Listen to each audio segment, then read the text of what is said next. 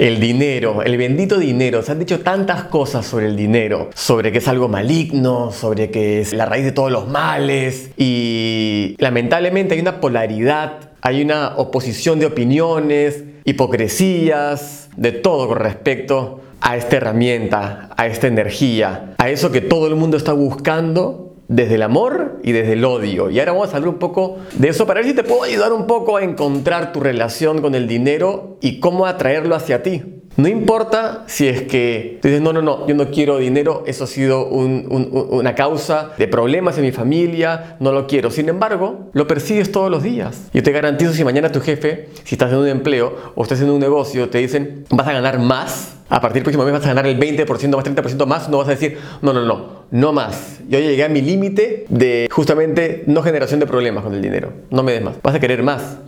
Es más, quieres más. Pero como tu relación con el dinero está quebrada probablemente, está dañada, no te va a llegar más dinero, nunca. Y lo primero que hay que hacer es justamente reconciliarte con el dinero, porque sí, lo quieres y sí, lo necesitas para ti, para tu familia, para tus hijos, para las actividades que quieras hacer, para tantas cosas que tú sabes. Y lo primero es reprogramar tu mente con respecto al dinero. Hay un libro muy conocido que si no lo conoces te lo recomiendo que es Secretos de la mente millonaria de T, o sea, T. Harv Eker. Ahí lo vas a encontrar. Y habla de que el dinero ya viene o conceptualizado en nuestra mente por una programación de verbal eh, o física de lo que nuestros padres han hecho o dicho. Como por ejemplo, papá, ¿quién es el señor que tiene un montón de plata? No, seguramente algo trucho hizo. O lávate las manos, que has agarrado plata. La plata es cochina. Pobre pero honrado. O sea, no puedo ser honrado y rico. Se ha lamentablemente lapidado al dinero como muchas veces una fuente del mal. Y eso es totalmente equivocado. No importa la opinión que tengas tú particularmente, estás totalmente equivocado. Y la reconciliación con el dinero es muy importante porque si tú odias el dinero por cualquier razón, no te gusta, no es que lo odies, pero preferirías no tener mucho para no tener problemas, créeme, el dinero va a hacer lo mismo contigo. Te va a evitar. Decir, perfecto, tú no me quieres,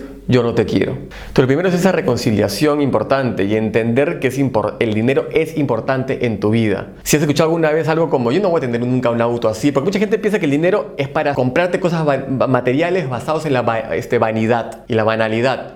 No, es una herramienta para ganar lo que quieras, como para comprar felicidad, por ejemplo. No, el dinero no compra la felicidad. Corazón, también estás equivocado. Mira, ¿ves eso que está acá abajo?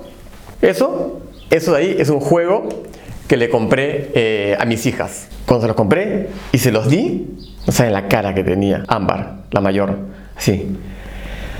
Estaba feliz compré felicidad. Me dejó entender, el dinero es práctico para ese tipo de cosas. Entonces, dentro de esta reconciliación del dinero, una parte dentro de la programación es, por ejemplo, no, que de repente vivir en una casa linda, grande, con un auto lindo y irme en primera clase a una linda excursión con mi familia, no, es un escupitajo la pobreza. Y te digo algo, la pobreza no es tu culpa. No es tu culpa. Y créeme que la gente con más dinero son los que más están predispuestos a ayudar hacia la pobreza. O sea, tu austeridad no genera empatía para el pobre. Ah, mira, vendió su auto y ahora vive en austeridad. Gracias. Gracias por entenderme. No le interesa.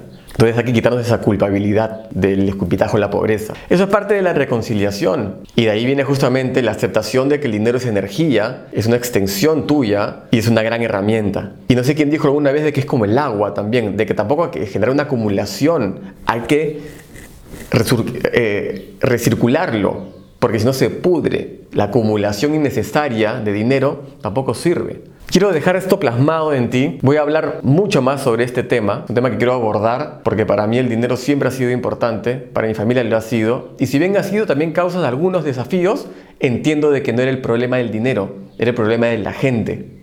Así que vamos a vernos en un siguiente video probablemente para seguir hablando un poco más sobre este concepto y espero haberte ayudado con lo que te acabo de decir. Un abrazo grande. Chao, chao.